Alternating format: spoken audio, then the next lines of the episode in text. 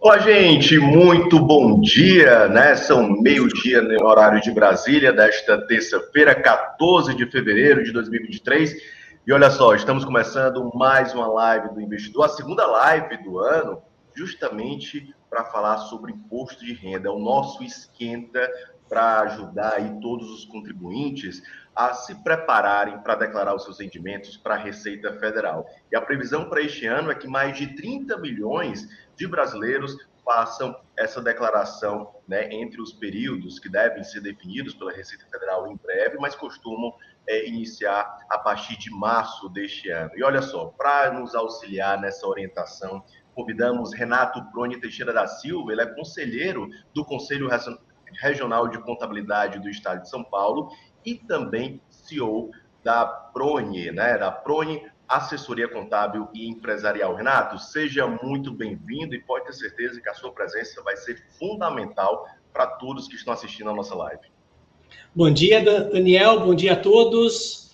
É, em nome do CRC São Paulo, agradeço o convite e estou aqui à disposição para poder ajudar aí o público do investidor em todas as dúvidas do imposto de renda aí deste ano.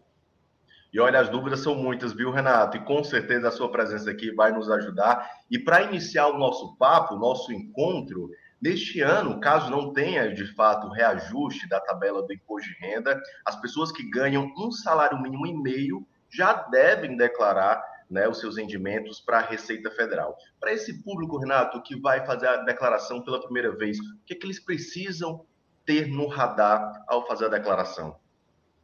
Esse público que está começando a sua carreira na, declaração de imposto de renda, eles precisam saber que precisa reunir todas as documentações relativas sempre ao, ao ano exercício anterior, tudo que aconteceu. Então, você tem conta bancária, você precisa do, do informe de rendimento, aplicações financeiras, você comprou algum imóvel, comprou algum bem, você precisa reunir todos os documentos que comprovam esses investimentos que você fez ao longo desse período de janeiro a dezembro do exercício anterior.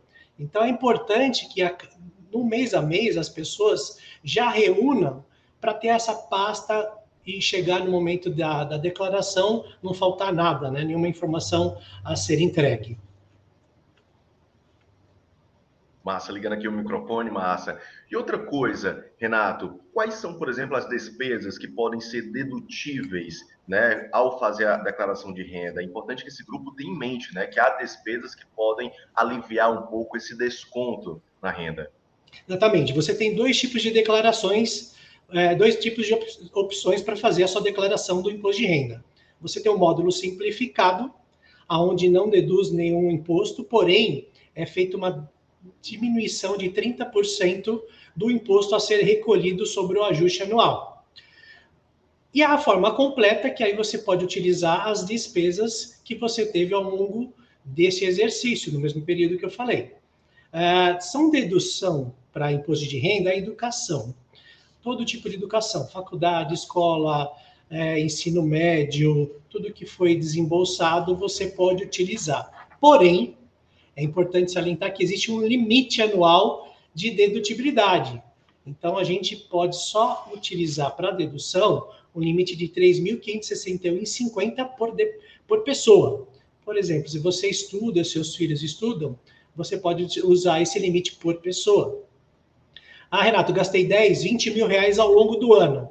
É o limite de 3.500. Você pode ter gastado quanto for a mais, mas você só pode utilizar para benefício. O próprio programa já faz esse cálculo. Você pode colocar lá o montante gasto, porém vai ser utilizado para base de, base de abatimento esse montante.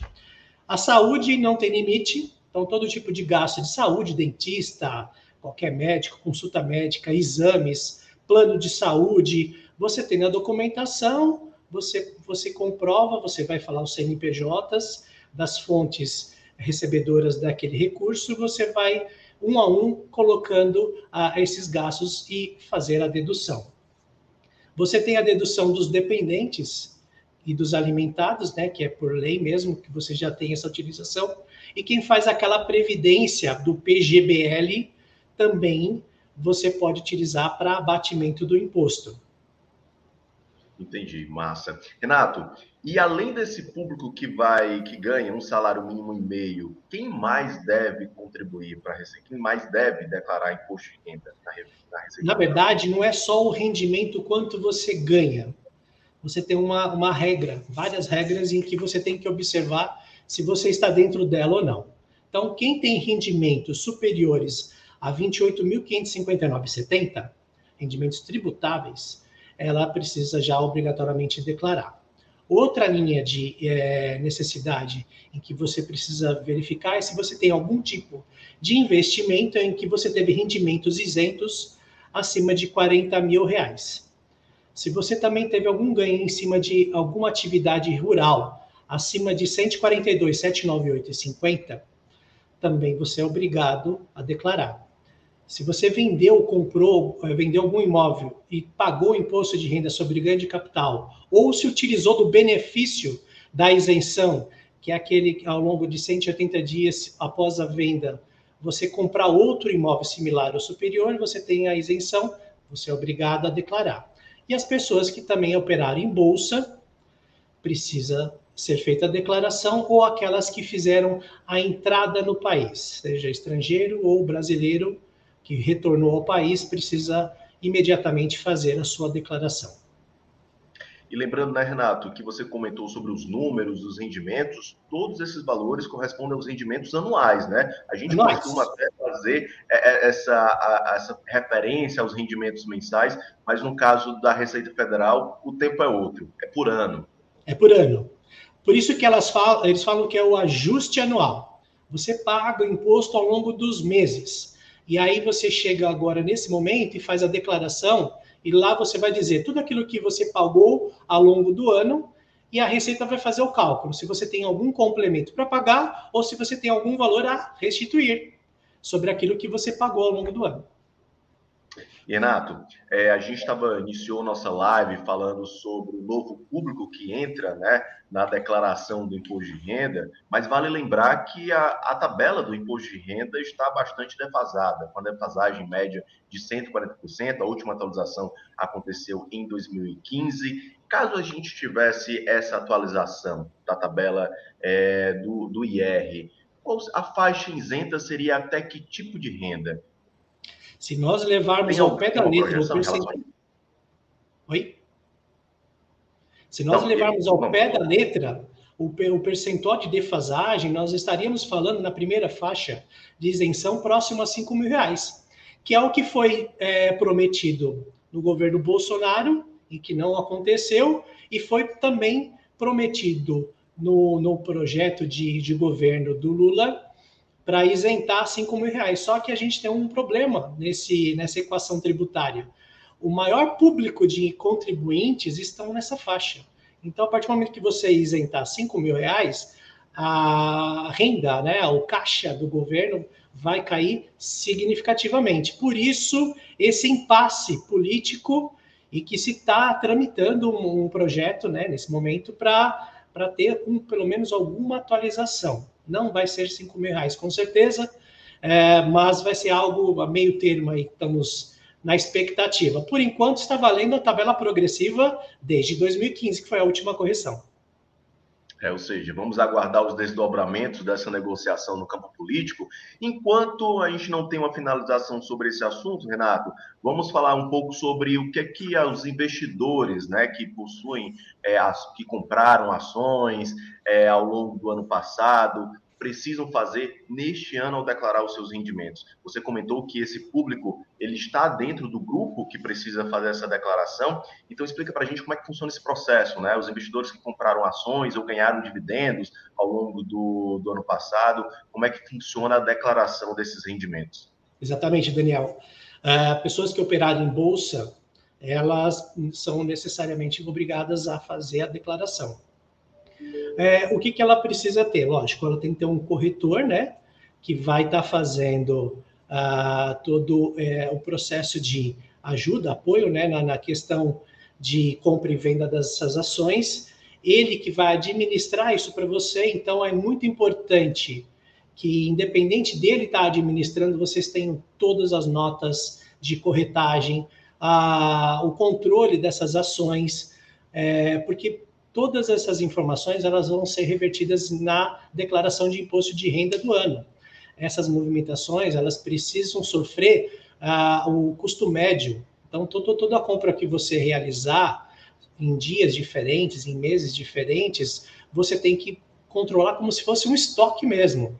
Custo médio dessas ações, em que no momento que você for vender, a diferença vai ser apurada ganho de capital. Esse ganho de capital, nós temos aqui pagar o imposto, porém tem uma isenção de imposto de renda. A vendas até 20 mil reais, ela fica isenta de imposto de renda. Acima disso, você já tem que declarar essa operação e pagar o imposto dentro do mês. Você já paga no mês seguinte é, esse imposto de renda, que é na alíquota de 15%. E você outra Pode falar. Não, continue, Renato. Pode continuar. É importante porque no final do ano, sempre na foto 31 de dezembro, você tem que informar também na ficha de bens e direitos o quanto que ficou de ações em, em custódia, né, em estoque, é, para virar o próximo exercício essa é a foto que a Receita vai enxergar e ela já está enxergando nas movimentações já declaradas perante a na Bovespa. Exatamente essa esse cruzamento ele é importante. Você tem que informar a mesma coisa que aconteceu ao longo do ano. E existe uma diferença de declaração, por exemplo, para um investidor que comprou ação, que vai investindo ali ao longo, com aquele foco de longo prazo, e para aquele investidor que opera o day trade? Existe uma diferença? Existe. Para quem compra a longo prazo, é, você só vai você só vai realizar o um ganho, né, a apuração do imposto no momento que você vender. Então, não necessariamente, é, enquanto você só está comprando, adquirindo ações, você está custodiando e não está, em nenhum momento estamos falando em pagar imposto.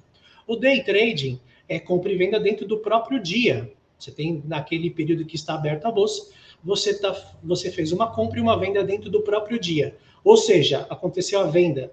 E aí você iminentemente vai ter que pagar o imposto de renda sobre aquela operação, respeitando também a isenção dos 20 mil reais. Só que a alíquota é do, do é, mercado à vista. Ela passa de 15% para 20%. Entendi. E, Renato, quais são os principais erros que os investidores cometem ao fazer a declaração desses investimentos e acabam caindo na malha fina? É, existem alguns que são bastante comuns? Existe. A, a, pessoa não sabe declarar, né? Ela não sabe apurar o ganho, porque nem todo corretor é, ele vai dar as informações detalhadamente pela venda da, das ações. Às vezes você precisa fazer esse controle. E muitas das vezes as pessoas acabam fazendo o cálculo do ganho errado. E, ou às vezes não pagando o imposto, ou às vezes pagando errado. E a, a mesma questão do controle do estoque. As pessoas não sabem fazer o controle da, dos, das ações pelo custo médio. Então, elas acabam é, evidenciando o ganho errado, por, por, por força do não conhecimento. Esse é o principal fator do erro dos contribuintes no momento de declarar as ações. E olha só, gente, e olha só, quem está nos assistindo, vou fazer um convite, inclusive, para baixar o nosso e-book gratuito sobre imposto de renda 2023. Por lá você vai conferir as principais orientações sobre como deve ser feita a declaração do, do imposto de renda, principalmente voltados para quem já faz investimentos. Então é importante já ter esse guia no bolso, esse guia no seu computador, para na hora de fazer a declaração não ter nenhum erro, não ter nenhum imprevisto e não cair na malha fina, né? E Renato, falando um pouco ainda sobre declaração de investimento, as criptomoedas também precisam ser declaradas. Como é que fica a declaração desses rendimentos dessa classe de ativo? Há uma diferença ou não? Existe, existe uma diferença as criptomoedas elas também precisam ser é, controladas em planilha à parte, igual as ações, só que você não utiliza o método de custo médio, você, você tem que trabalhar pelo método PEPSI. Já ouviu falar, já, Daniel? Não, diga lá. Então, toda, toda a, a, primeira entrada é a primeira saída. Então, tudo que você comprou, primeiro, no momento que você vender, você vai baixar essa, essas primeiras entradas pelo preço que você adquiriu naquela época. E essa diferença você tem que preencher é, o ganho de capital numa, numa declaração à parte, que depois ela é alimentada a sua declaração de ajuste anual.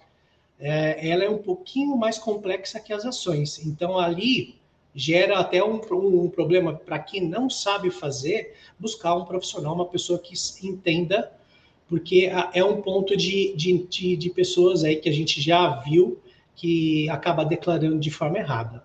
Um outro detalhe também das criptomoedas, elas também vão ser declaradas os seus estoques lá na planilha de bens e direitos, e, e, e, você tem aquele tipo de criptomoeda que você compra no país e aquele criptomoeda que você compra lá fora, no exterior. As criptomoedas no Brasil, você, você já declara dessa maneira que eu expliquei. As criptomoedas no exterior, todos os ganhos que você tiver acima de vendas acima de 30 mil reais, você precisa preencher um formulário diretamente no portal do ECAC, da Receita Federal, evidenciando essas vendas. Então, você vê que tem bastante detalhe, né, Daniel? Que é, que é importante que essas pessoas, se elas não saibam fazer, ela procurar um profissional. Ou seja, quem está nos assistindo já pega um caderno, vai anotando tudo que o Renato está dizendo, ou então também, quando terminar a nossa live, conferir novamente, porque são muitos detalhes que o contribuinte precisa ter em mente. E aí, falando sobre esses detalhes, Renato, tem alguns investimentos que são isentos de imposto de renda, mas eles precisam ser declarados, não é isso? Como é que funciona Precisa. essa declaração? Precisa, normal. Todos os investimentos que você fizer, eles vão ser declarados na, na planilha de bens e direitos, na ficha. Uh, porém, alguns a gente tem incidência de imposto sobre os rendimentos e alguns não são. Os que não são, é, é, são aqueles rendimentos mais fixos, né, que não tem tanto risco, que é o caso da poupança, é, LCA, LCI, debentures. Uh, então, esses são os tipos de investimentos, aplicações financeiras em que você faz, junto às instituições financeiras, em que basta a, a instituição te fornecer o informe de rendimento, lá você vai ter o rendimento anual da, sobre aquele investimento e você vai declarar esse rendimento numa ficha chamada rendimentos isentos e não tributáveis. Massa. Em relação às pessoas que estão com, que possuem um imóvel que está alugado e recebe o aluguel desse imóvel, esse, esse essa renda também precisa ser é, declarada, né? O processo é semelhante, por exemplo, aos outros investimentos ou tem um processo mais é, similar ou singular? Todo o rendimento de aluguel que você tenha na pessoa física, obrigatoriamente você precisa pagar o imposto mensal sobre aquela alocação, respeitando a tabela progressiva do imposto de renda atual. Então, é, mensalmente, você é obrigado a entrar no portal do ECAC e colocar esse rendimento de aluguel lá como rendimentos tributáveis. Automaticamente, a Receita, nesse programinha chamado Carnê Leão, ele vai gerar para você um DARF que você vai pagar todo mês, sempre é, a, o rendimento de um, de, um, de um mês você paga no mês subsequente até o último dia útil. E você vai pagando esse DARF mês a mês. Chega no final do ano, você vai carregar esse carnê-leão também na sua declaração de ajuste anual. E lá vai ficar evidenciado pela Receita o total de rendimentos de aluguel que você teve ao longo do ano e o total de impostos que você pagou ao longo do ano. Muitos clientes meus, eu já vejo, que na hora que você faz o ajuste anual, aquilo que ele pagou de aluguel, uma parte ele acaba restituindo. Outros, eu já vejo a possibilidade dele pagar um complemento, porque pode ser que ele tenha mais de um aluguel. Então, isso pode dar uma diferença de alíquotas, porque você lembra, você impôs a tabela progressiva, você começa numa faixa de 7,5% e termina em 27,5%. Quando você fala em declaração de imposto de renda pessoa física anual, de ajuste anual, ela soma todos os rendimentos. No momento que ela soma todos os rendimentos tributáveis, ela verifica qual é a alíquota que você se enquadra. Às vezes você pagou o imposto de renda numa alíquota menor. E aí, quando chega e soma todos os rendimentos, você tem que ir para uma outra faixa, e aí existe uma, um complemento de imposto a ser pago. E Renato, a gente saindo um pouco dos investimentos, né, desse, dessas rendas que que as pessoas possuem a mais, os microempreendedores individuais também precisam fazer a sua declaração de renda. É, como é que funciona esse processo para esse público? É semelhante ao dos, a, a das pessoas físicas? Como é que funciona? Ele é semelhante. O, o detalhe que precisa ser é, é, verificado é que uh, você, você tem o seu faturamento, respeitando o limite da MEI, né? Que ainda não foi modificado esse faturamento, é de 81 mil reais ano, e você, ou 6.750 mês de receita mensal. Uh, você tem os custos, você tem o seu imposto da MEI, as despesas da empresa, e aí você apura um resultado. Lembrando também que MEI não precisa de contabilidade, porém, é importante você ter todos esses controles, tanto das receitas como os da despesa, para você apurar o resultado, quanto você ganhou na sua empresa MEI. Este resultado você reverte para o sócio. E aí você tem uma, uma observação importante a ser feita. Para quem é indústria e comércio, atividades de indústria e comércio na MEI, você pode aplicar como rendimentos isentos a 8% sobre aquele ganho. A diferença você tem que colocar como rendimentos tributáveis. Para quem for prestação de serviço, você pode colocar 32% como rendimentos isentos e a diferença como rendimentos tributáveis. E aí tem o pulo do gato tá aí. Às vezes o rendimento tributável atinge imposto de renda e a pessoa tem que pagar. Tem muitas pessoas que acabam errando e acaba pegando o lucro e distribuindo o lucro e aí está errado a forma que ela vai declarar. Você vê que uma MEI, uma declaração bem simples, uma, uma um, a, a empresa com a mínima tributação, pode existir um erro aí no momento da declaração toda atenção é válida, todo cuidado é pouco na hora de declarar o imposto de renda. E olha só, Renato, nosso papo está gerando muitas dúvidas para as pessoas que estão nos assistindo. Eu vou até abrir o espaço para as perguntas. Nós temos aqui a pergunta é, de Eduardo José Pinheiro. Ele, ele desejou boa tarde para a gente. Ele perguntou se podemos abater cursos livres feitos na internet na declaração do imposto de renda. É possível? Esse tipo de investimento na educação pode ser dedutível? Não, só realmente seria é, em nível de graduação escolar, é, primeiro e segundo grau, colégio, é, faculdade, pós-graduação, esse tipo de esse tipo de despesa você pode deduzir. Olha, também temos mais outras perguntas. Silvana Castro perguntou o seguinte: como declarar a pensão alimentícia de filhos menores? Depende de com, quem é a parte, né? A parte que está pagando ou a parte que está recebendo. Recentemente saiu uma decisão que pensão alimentícia não entra mais na base de imposto de renda, então não é um rendimento tributável.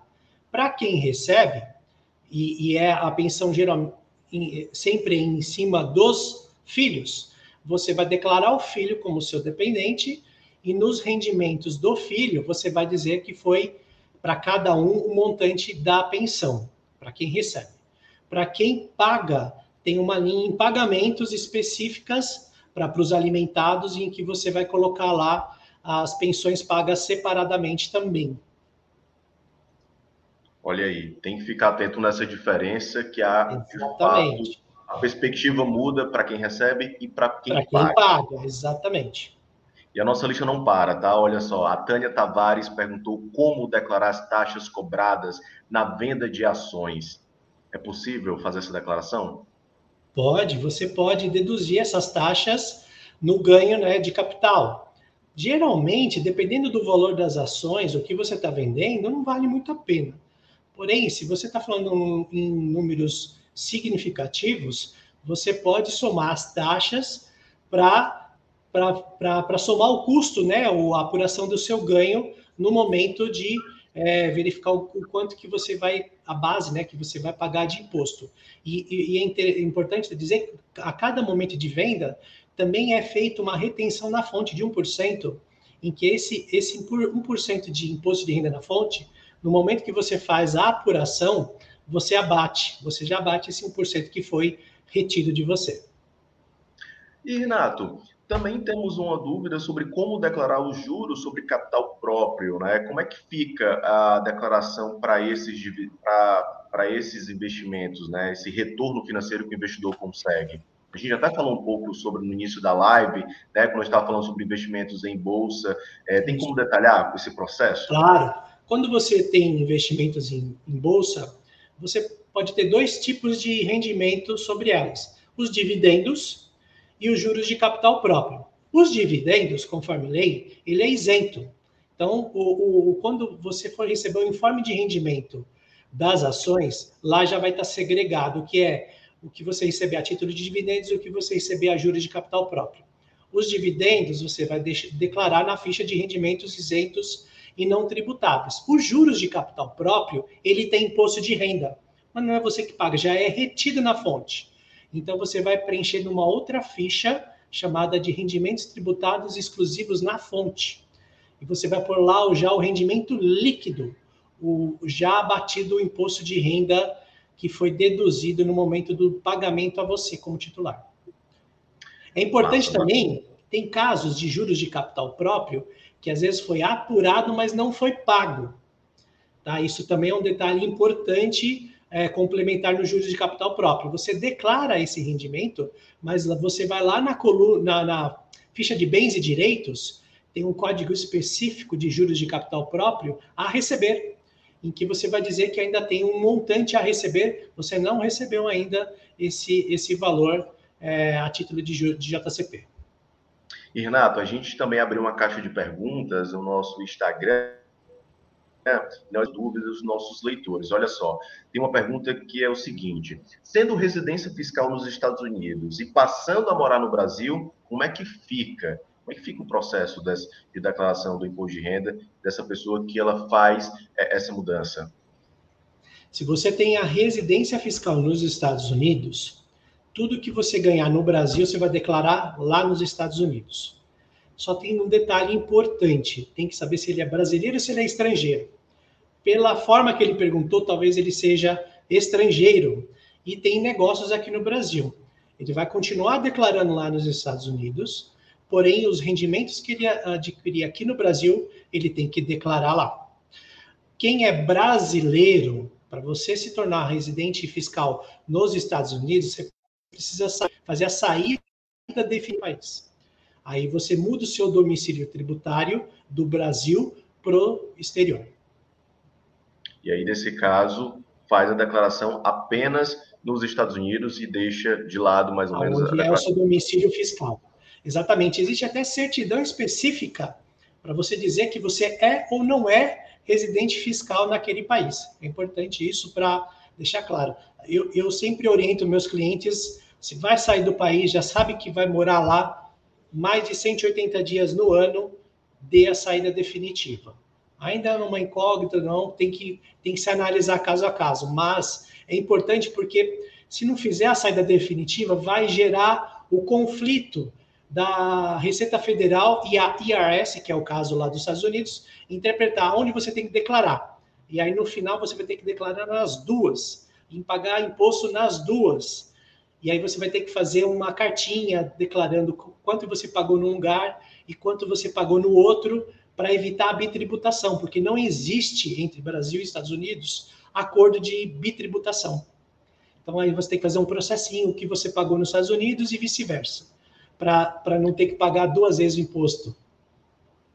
E Renato, é comum que as pessoas elas acabam esquecendo desse detalhe e aí quando estão morando em outro país, sim, se deparam com toda essa confusão de onde vai declarar, quais são os tributos que vão declarar. É comum isso? É comum. Tem pessoas que não desconhecem a declaração né, de saída definitiva. Existem alguns entendimentos jurídicos que, a partir do momento que você fica mais de um ano fora do país, comprovado que você não, pelo passaporte, que você não votou, você não entregando declaração no, no Brasil, já dá um entendimento jurídico que você não tem mais domicílio tributário fiscal no Brasil. Mas é um entendimento jurídico. Você não tem documento nenhum provando essa saída definitiva, somente o passaporte. Então, qualquer discussão que tiver a respeito pode gerar alguma dor de cabeça futura. E esse processo de pedir essa saída definitiva é um processo fácil ou é um processo burocrático? Muito Como simples. É funciona? Muito simples. É uma declaração bem simples que você faz no próprio site da Receita Federal, dizendo ah, para que país que você vai, que data que você vai. Você guarda isso com amor e carinho, porque em qualquer momento você pode ser discutido. Exatamente, para provar que você saiu do país e não ter questionamento de é, omissões de declaração e tudo mais. E aí é importante, de novo, frisar: você, pode ter sua vida investida ainda no Brasil. Tem casos de pessoas que têm aluguel de imóvel, participação de empresas, tudo você pode continuar, não tem problema nenhum. Porém, você tem que declarar no país onde você tem residência fiscal. Mas esse processo de solicitar a saída fiscal, você disse que é um processo simples, mas quais são os documentos que precisam ser analisados ou que precisam ser enviados? Nenhum. Preciso... É, é, é, é, são só informações no, direto no próprio, no próprio site. Ou seja, um processo dizer simples, que bens que você está levando, nada disso. de cabeça, né? né? Muito simples. Massa, bacana. Olha só, temos mais outras perguntas, inclusive. Tem uma pergunta que nós também recebemos é, no Instagram que diz o seguinte: quando a empresa faz agrupamentos de ações e o valor não abate, a empresa devolve, tem que declarar? Quando as empresas elas, elas realizam esse processo né, de agrupamento de ações, como é que fica o, o é, a declaração, de modo geral, desses rendimentos dessas ações. Funciona da mesma forma como o, a declaração dos rendimentos quando o investidor ele compra ação? Se é um agrupamento, não. Se ele vendeu para comprar outro tipo de ação que, que, é, que é agrupada, aí tem que fazer a aferição do, do ganho de capital. Mas se é somente um agrupamento, não tem. Não tem imposto. Se é o que eu entendi a pergunta. Sim, mas é basicamente isso mesmo. Porque, é, ela, ela caiu um pouquinho na questão de você também pensar numa permuta. Você pegar uma ação e comprar outra ação. Mas não, não, pelo que eu entendi, é exatamente isso, é só um agrupamento. Massa, beleza, então. Bom, Renato, nossa live está chegando ao fim. Eu acho que nós chegamos a abordar todos os pontos né, do imposto de renda, fazendo esse esquenta de preparação, que em breve começa, digamos assim, uh, o prazo de, de, declaração deve iniciar em breve, a gente está aguardando ainda o cronograma da Receita Federal, mas é importante que a gente já faça essa preparação, se esquenta, justamente para não ter dor de cabeça e nem imprevistos ao declarar. Queria agradecer pela sua participação aqui na nossa live, espero que a gente possa contar com a sua ajuda, tanto em outros encontros como esse aqui no nosso canal no YouTube, mas também nas nossas matérias, né? Que com certeza iremos fazer uma cobertura massiva sobre esse assunto para ajudar o nosso leitor a declarar seus investimentos e não ter nenhuma dor de cabeça. Muito obrigado pela sua participação. Eu que agradeço, Daniel, em nome do CRC novamente. Uh, agradeço a participação e fico à disposição para outras lives a gente poder ajudar aí o público do investidor nas dúvidas que venham ocorrer. A gente vai encerrando a nossa, a nossa segunda live do ano, esse esquenta sobre imposto de renda. Mas antes de se despedir, da, dar o tchau, eu queria fazer um convite a todos vocês que nos acompanharam, tá? Nos siga nas nossas redes sociais, se inscreva no nosso canal no YouTube, tá? Investidor. Também estamos presentes no Instagram, Facebook, Twitter, Spotify. Então fica por dentro das nossas redes sociais. Acesse nosso site também, investidor.estadão.com.br. Por lá você vai ficar por dentro de todas as informações de imposto de renda e também sobre as notícias do mercado financeiro e dicas sobre finanças pessoais. Também não deixe de baixar o nosso e-book de imposto de renda. Por lá você vai conferir as principais informações sobre declaração de imposto de renda. É isso, muito obrigado pela participação de todos. A gente se encontra em outro encontro. Tchau, tchau. Tchau.